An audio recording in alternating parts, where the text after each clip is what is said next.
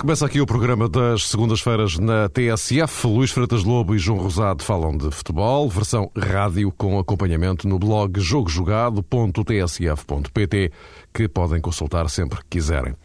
Hoje estamos no ar mais cedo do que é habitual, porque temos mais logo o relato do Naval Benfica. E precisamente a propósito de Benfica, vamos falar da eliminatória com o Liverpool, que se conclui na quinta-feira precisamente na sequência do desafio da Figueira da Foz. Mas há mais, as polémicas à volta do Braga Vitória de Guimarães, que ficam a marcar a jornada e que levaram Vitória a tomar a decisão de protestar o jogo. A saída confirmada de Carlos Carvalhal do Sporting no final da época, passando pela goleada ao Rio Ave, com Yannick de Jaló em destaque ao marcar três golos. Será desta o ressurgimento de Jaló? Também com veia goleadora está Falcão. No Futebol Clube do Porto já atingiu a melhor marca de Lisandro Lopes, estabelecida em 2007-2008, isto é, 27 golos, e esta temporada ainda não acabou. Além de que foi a mesmíssima semana em que Pinto da Costa não confirmou a continuidade de Josualdo Ferreira e até elogiou o treinador do Benfica. E como esta é a primeira edição de abril, vamos elaborar também a nossa equipa do mês de março. Então, boa tarde a ambos. Boa tarde. Vamos boa tarde. Uh, começar pelo, pelas broncas. Uh, aquilo que tem agitado esta jornada 25 da Liga Portuguesa. O Vitória de Guimarães já tinha ameaçado protestar o jogo de Braga e hoje vamos recuperar aqui esta conversa de Emílio Macedo, presidente do Vitória, com Walter Madureira da TSF. Sim, senhor, há mesmo protesto. Aquilo que vi foi mostrar-lhe um cartão amarelo, exibir um cartão amarelo e o um vermelho. E aquilo que eu vi é que, de facto, o jogador continuou em campo até ao final do jogo. Mas e viu o primeiro cartão amarelo que lhe foi mostrado ou não? Não, eu aquilo que vi foi numa, na marca do penalti, eh, na carga sobre o, o, Roberto, em que ele exibe um amarelo e a seguir um vermelho. E convidou o jogador a sair de campo por duas vezes. Isto é o que se vê nas imagens.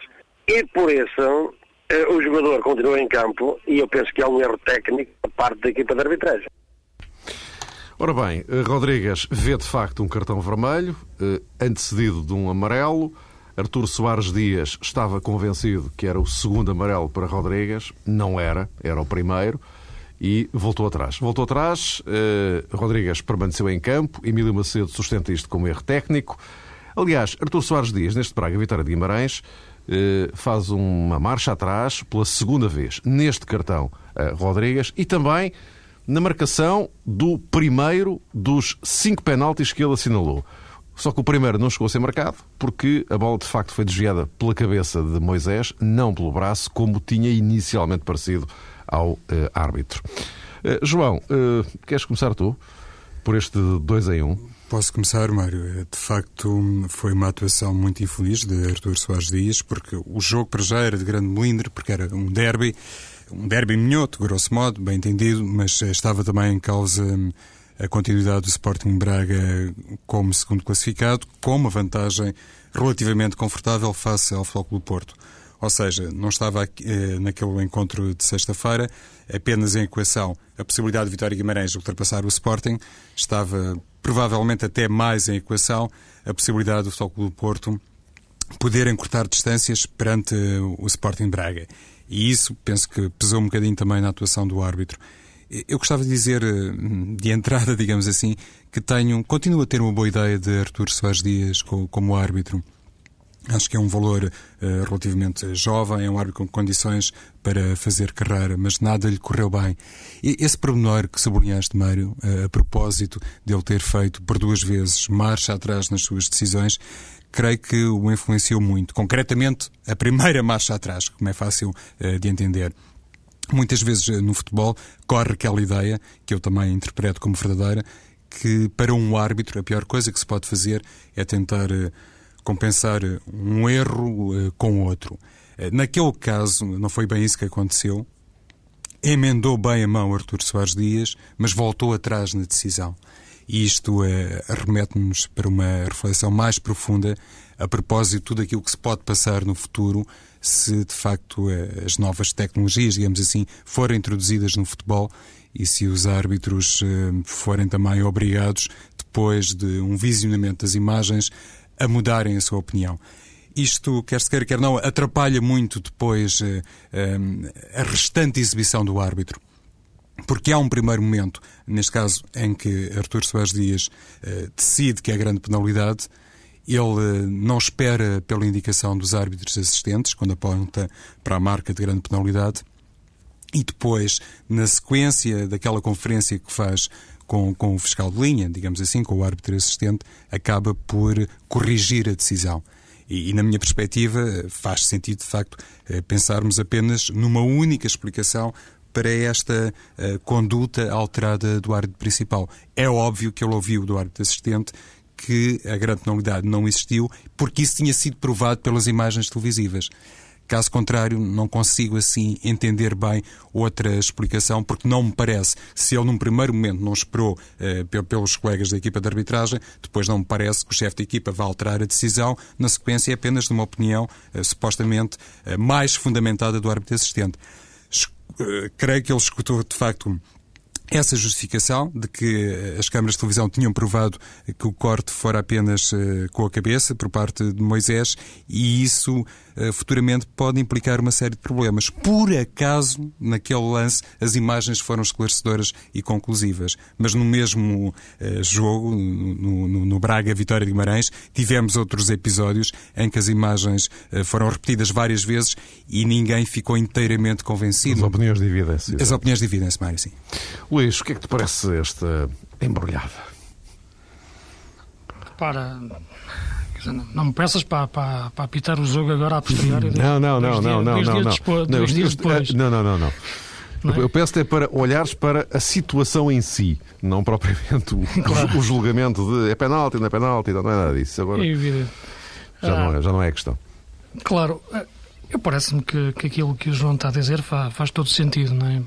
E, e, ao ver o jogo uh, no, no, na sexta-feira ao vivo, também fiquei exatamente com essa impressão. Portanto, que a, que a comunicação do fiscal de linha ao árbitro não é automática. Isto é, se ele tivesse visto efetivamente que o Moisés tinha desviado a bola com, com a cabeça, lhe teria chamado a atenção mais rapidamente.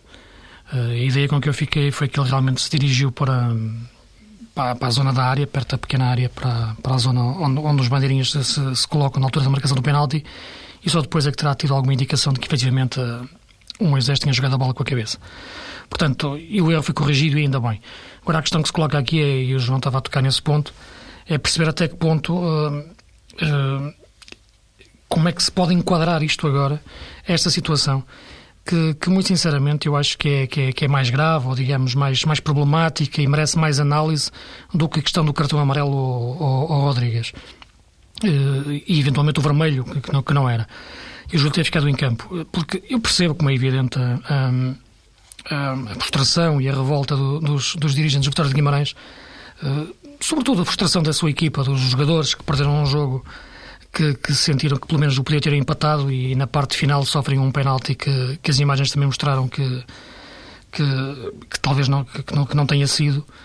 Uh, embora o Soares Dias possa, ter, ter, ter, possa dizer que houve ali um agarrão, mas vê-se que a queda não é provocada por, por, por nenhum jogador do Vitória de Guimarães, pelo que o penalti é mal assinalado. E por essa frustração que a equipa estava é que motiva a encontrar aqui uma razão para um protesto que, que não parece ter, ter, ter grande substância em termos de, de possibilidade, porque o Soares já reconheceu que, que errou, que, que, avisou o Moisés, não terá avisado o capitão do Guimarães, portanto, parece-me aqui é mais a frustração de ter perdido um jogo a acabar do que, do que a questão em si. Eh, mas mais problemática realmente parece-me ser esta questão do, do primeiro lance, de perceber como é que o Soares Dias chega à conclusão de que efetivamente tinha visto mal o primeiro lance, a, primeira, a sua primeira imagem, uh, ter-lhe parecido que era a mão do Moisés. E perceber aí então se foram ou não utilizados os tais meios tecnológicos uh, neste, neste lance. E se foram, uh, se isso, o que é que isso pressupõe? Isto é, onde é que vamos enquadrar uma decisão tomada através de meios que não podem ser utilizados uh, num jogo. E este sim altera o jogo, porque sem poder utilizar estes meios, eventualmente o Soares Dias manteria a decisão de ser penalti. E a ser golo, a ser, a ser cobrado, portanto, isso iria alterar o resultado. E, portanto, esta questão aqui é que me parece, e tenho alguma dificuldade em enquadrá-la nos regulamentos, e também não os li com grande. E penso que são omissos neste, neste ponto de vista, de o que é que acontece se um árbitro utilizar um meio tecnológico para tomar uma decisão no jogo. Porque parece que foi isso que aconteceu. Mesmo que, que a equipa de arbitragem venha dizer que não, tudo parece que sim. E, portanto, onde é que vamos enquadrar isto? Isto também será um erro técnico? Isto será o quê? Isto sim poderia levar a, protestar um jogo? Isto poderia levar a anular um resultado? A repetir um jogo? Esta questão é que me parece ser, ser nova, ser completamente uh, sem, sem antecedentes e, a ser, e que merece ser, merece ser analisada e refletida pelas entidades responsáveis. É porque os árbitros não são, não têm ainda ao dispor os meios tecnológicos, nem eles são, são permitidos. Mas a verdade é que nós, como jornalistas, ou, ou até o público em casa, já tem acesso a esses meios tecnológicos, a ver a repetição da jogada. E a verdade é que isso é uma diferença terrível. E eu estou à vontade para dizer isto porque eu não sou a favor, sinceramente, da introdução de meios tecnológicos no futebol de uma forma tão, tão, tão linear como tem sido colocada. Acho que isso tem que ser visto com muito, muito, muito cuidado. Agora, neste caso, eh, a, ser, a ter sido verdade exatamente esta situação toda que o João descreveu e que eu também parece ter sido assim, como é que a enquadramos? É um erro técnico? Como é que se protesta um jogo com base nisto? Portanto, é esta questão que me parece ser, merece se, ser discutida se é é esta semana. de protesto com base nisto. É exatamente, porque esta questão, é, é isso, é isso que eu estava a referir, Mário. É isso que, que eu não percebo. Onde é que vamos encaixar esta situação? Legalmente, onde é que enquadramos isto? Não é? E depois, Luís, há outra questão que se calhar até poderia ser hum, acrescentada pelo Vitório de Guimarães na exposição de protesto a este jogo, que tem a ver uh, com o facto de Artur Soares Dias, nos outros lances mais polémicos, aparentemente não se ter socorrido uh, das imagens televisivas ou não ter pedido a ninguém para fazer uh, prova de uma decisão justa com base naquilo que o árbitro assistente ou o quarto árbitro uh, uh, terá visto através das câmaras de televisão. Isso também deve ser sublinhado, nomeadamente aquele último lance em que Renteria cai na grande área e Está bem, mas a partir daí grande penalidade. Sim, mas a partir daí, se ele agora começava a ver, já espera que lhe desse uma indicação de pela, pelas imagens de qualquer lance, né? também estava do. É, é, era o mundo, o jogo de pernas para o ar, né? portanto. Eh, parece-me que a primeira questão é que, é, que, é que merece ser analisada e perceber se efetivamente foi, foi isso que aconteceu e se, se isso foi isso, onde é que se enquadra esse tipo de situação, porque eu não, não vejo onde é que é possível. Hum, enquadrá-lo. Agora, a questão do Moisés parece-me que enfim, foi ele que se enganou, enganou-se, não, não era, afinal não era ele, não tinha nenhum amarelo, avisou o Moisés. A questão do Rodrigues, da Rodrigues, sim. Depois avisou o Moisés, afinal sim, não era. Parece, portanto, parece evidente, claro. Ah, foi um erro, enganou-se. Portanto, e eu acho que o Guimarães quer protestar o jogo por causa disso. Acho que, enfim, pronto, ok, eu percebo a frustração da equipa e do, dos jogadores por terem perdido um jogo que mereciam empatar e estiveram perto de empatar e perderam por, por, um, por um, lance também, que não, um penalti que não existiu. Mas, eh, enfim, não me parece que, que seja por aí. Vamos então avançando, até porque uh, lamentavelmente não temos muito tempo, é tudo completamente em contrarrelógio. Uh, só assim um olhar uh, rápido sobre o, Benfica. Quinta-feira temos esta eliminatória com o fecho da eliminatória com o Liverpool. Passa por passa também muito por este jogo com a, com a Naval em duas penadas. Luís, o que é que te parece esta ponte Naval-Liverpool? À partida parece que, que, são jogos sem ligação entre eles, isto é, é a dimensão do jogo com o Liverpool leva o Benfica para, para outro tipo de exposição europeia, para outro tipo de projeção. O jogo com a Naval, a nível interno, parece não despertar tanto o, estímulo competitivo dos jogadores do Benfica. Seis pontos de avanço sobre o Braga, e vamos supor que este jogo com a Naval era, era jogado antes do Braga jogar acho que se, e, ganhar. Acho que, se, que, é, que, é, que, seria diferente do que agora ser, ser disputado depois do Braga jogar e ganhar e na tabela classificativa estar em 3 pontos de diferença. Acho que isso acorda um pouco a equipa do Benfica para este jogo. Não digo que entrasse adormecida nele se tivesse os 6 pontos de início no, na tabela, mas não, talvez não encarasse com tanta concentração. Uh, por causa, sobretudo, do jogo com o Liverpool, que é muito perto. Porque me parece que este jogo com a Naval é mais importante e, e, e mais difícil do que aquilo que pode parecer à primeira vista.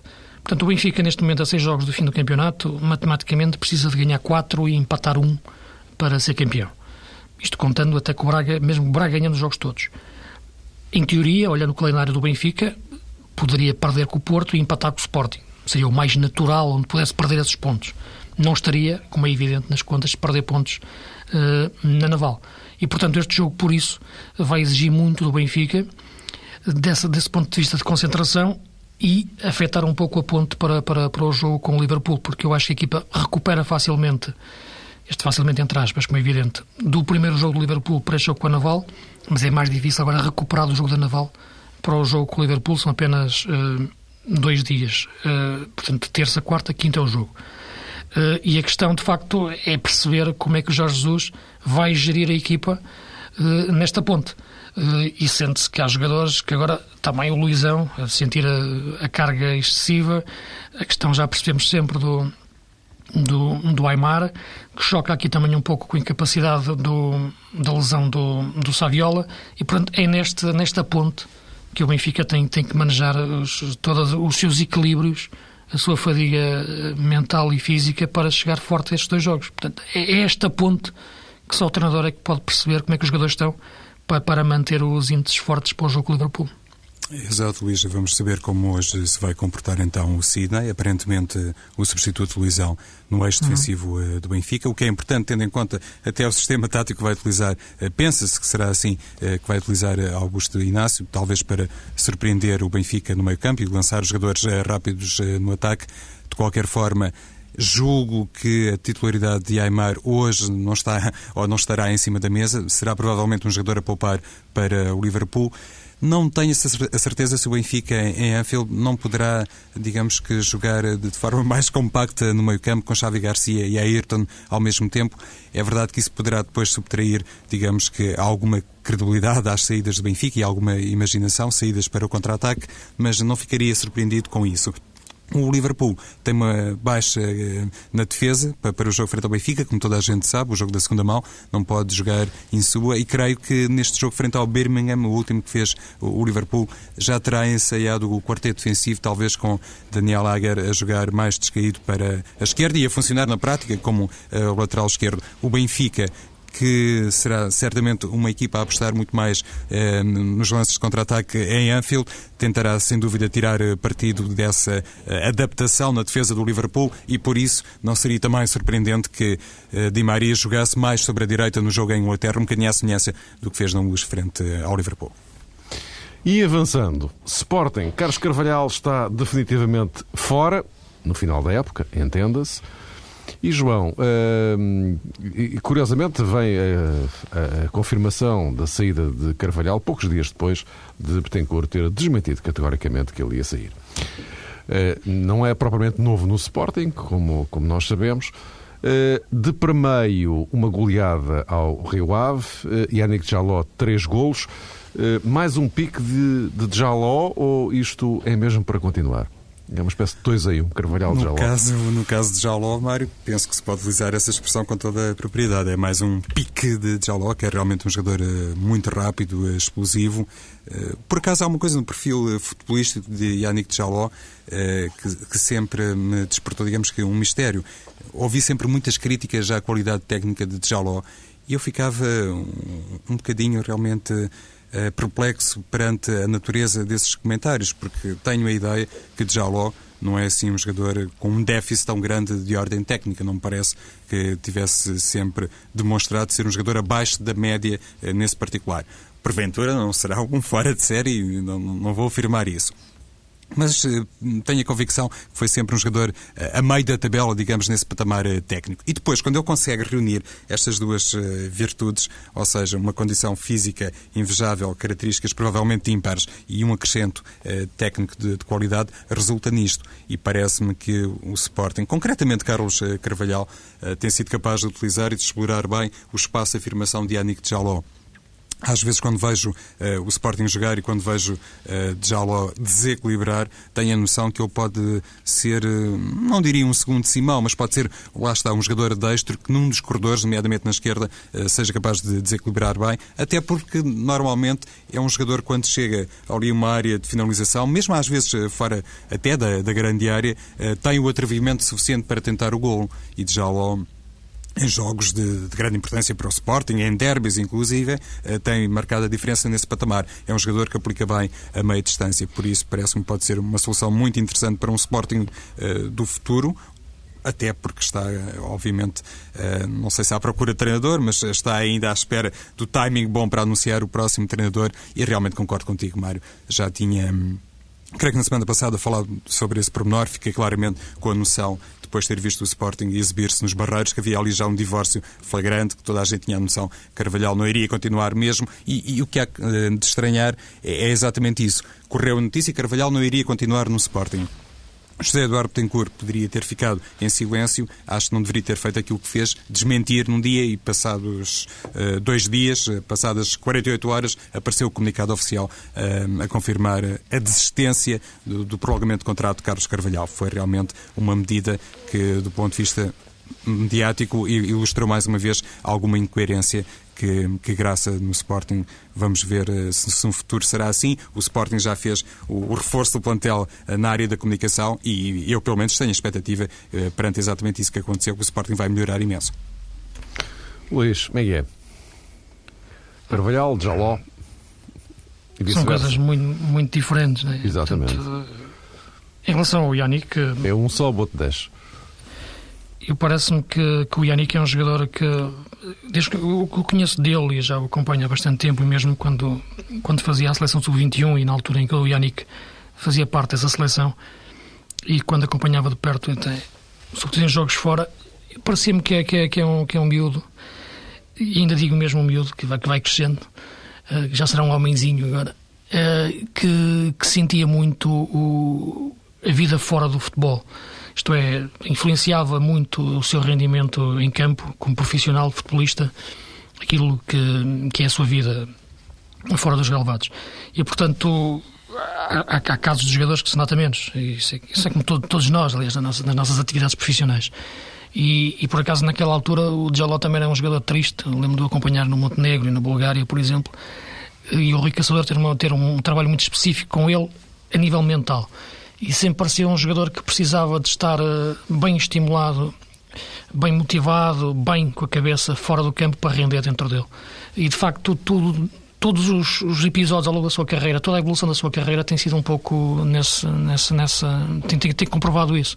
E este momento uh, acho que é mais uma prova disso. O Yannick que joga em campo é um jogador alegre, é um jogador que tem coisas que outros jogadores não têm no jogo a nível de velocidade não é, não, não é um tecnicista, mas é um jogador que consegue ter, ter gestos técnicos com a bola muito interessantes, dá velocidade ao jogo, e neste sistema de jogo do Sporting é muito importante, porque não sendo um extremo, parece quase um extremo pela forma como, como corre pela faixa, e fez golos fantásticos. Portanto, parece-me um jogador que, bem trabalhado mentalmente, pode ser um grande jogador do ponto de vista depois tático e técnico em campo, mas se estiver bem da cabeça. Uh, em relação à situação do Carvalhal, já falámos muito aqui sobre isso, é legítima a opção, o timing também me parece que, poder, que, é, que é aceitável para o Sporting preparar a próxima época. A decisão e a, e a, forma como o Sporting entendeu comunicar nesta altura uh, é discutível. Parece-me como é evidente que a autoridade de um, de um, treinador perante um balneário é uma. Se, só, se os jogadores souberem que ele será o treinador na próxima época, ou pelo menos se não souberem se vai ser ou não, é outra quando sabem que não é. Uh, claramente é um líder enfraquecido por mais que os jogadores sejam profissionais, ou a maioria deles, por mais que o treinador seja profissional, a verdade é que não é a mesma coisa. Uh, e Carvalhal tem que sobreviver dessa forma. Penso que ele próprio disse que sai daqui mais treinador, poderá também sair mais, mais experiente e com mais bagagem para treinar depois no, no futuro outro grande, quando, quando essa oportunidade lhe aparecer. E em relação ao Sporting, a dificuldade é perceber se Carvalhal foi o treinador indicado há, seis meses, ou quando, quando assumiu, quando o Paulo Bento saiu, porque é que agora não é. Portanto, neste percurso de tempo, o que é que aconteceu de, de, errado, o que é que o Carvalhal teve em termos de prestação profissional, que levasse a indicar que não é um treinador eh, capacitado para treinar o Sporting na próxima época. Visto de fora, é difícil. A nível de resultados, é verdade que houve desejos na Taça da Liga na Taça de Portugal, mas em termos de campeonato e em termos de jogo, de nível de jogo, a equipa subiu claramente e hoje é uma equipa capaz, que, que fez as pazes com os adeptos eh, e isso parecia quase impossível eh, há pouco tempo. E, portanto, difícil perceber porque é que o Carvalhal agora não pode ser treinador de Sporting na próxima época, parece que esta decisão já estava tomada há muito tempo e só ficou abalada nos últimos tempos por causa dos bons resultados. Mas repito, decisão legítima e agora só o futuro é que pode, é pode explicar, explicar como é exatamente que é, quem que será o próximo treinador do Sporting. Uh, já agora, uh, Luís, peço-te assim, não, não falaste para irmos às equipas do mês, porque depois não, não temos muito tempo. Okay. Uh, em relação ao Falcão, muito se falou que um, um, dos problemas do Porto estaria no, no ataque, na concretização. Ora, Falcão acaba de é igualar Lisandro, a melhor época de Lisandro. O que é que isto quer dizer? Assim, em termos de, de golos é uma coisa, em termos de jogo é outra. Uhum. Portanto, o Falcão é de facto um avançado puro, ponto. O Falcão era, um jogador mais, mais para a frente de ataque toda. O problema do Porto situa-se mais, na minha opinião, a nível do meio campo, ou situou-se na evolução de, desta época. Eh, e acho estranho agora ouvir o Josualdo dizer que estamos à espera que o Rodrigues regresse para voltar ao 4-3-3, quando o Porto está a jogar tão bem em 4-4-2, com o Hulk e com o Falcão soltos na frente. Eu acho que o Porto podia ter caminhado, não digo para esse sistema ser o sistema preferencial da equipa, mas pelo menos ser uma alternativa mais válida e utilizada mais vezes uh, ao longo da época. E parece-me que, que, é importante que Josualdo tenha agora uma afirmação de, de força e de, de personalidade nesta, nesta altura da época. Porque depois de se perceber que ele não irá ser, em princípio, treinador do Porto na próxima época, é importante que ele deixe ficar eh, a sua marca da sua competência tática e, e, e daquilo que fez no Porto nos últimos três anos, uh, bem claro. Uh, isso será uma questão que talvez demoraria mais tempo a analisar, mas achei estranho. Claro, achei estranho a forma como se deixou cair o treinador do Porto nos últimos, nos últimos dias, depois de ganhar três campeonatos. E, portanto, um treinador que já estava fragilizado por si próprio, devido ao facto de nunca ter sido um grande treinador, muito, muito amado pelos adeptos do Porto, mesmo quando era campeão, Agora, perceber que vai sair, ou perceber que a sua continuidade, quando tem contrato, foi colocada em causa pelo Presidente, eh, portanto, me parece que, que o deixa ainda um pouco mais fragilizado quando, depois de um trabalho que ele fez eh, notável nos últimos anos. João.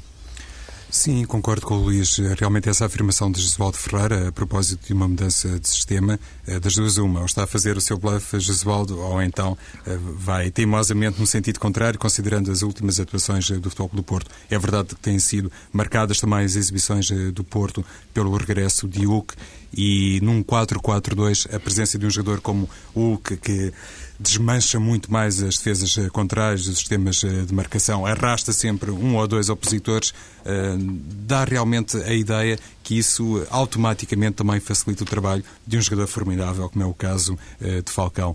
Já tínhamos sublinhado noutras ocasiões que ele é sobretudo marcante, desequilibrante ao nível do futebol aéreo. Julgo que, em determinado sentido, é até razoável fazer-se uma comparação Muitas vezes eh, somos remetidos para um passado recente do Futebol do Porto e somos, eh, digamos que, convidados a fazer uma comparação com Lisandro Lopes. Mas eu, considerando a habilidade que tem Falcão no futebol aéreo, penso que a comparação mais justa até é, é com um fenómeno chamado Mário Jardel, porque realmente é Falcão, um, um, jogador que permite ao Porto jogar com vários sistemas, seja em 4-3-3, seja em 4-4-2 ele dá todas as garantias e quando realmente sobe para ganhar a bola é realmente um jogador uh, fantástico, se calhar como o Porto uh, nunca mais teve a partir do momento em que um, perdeu Mário Jardel.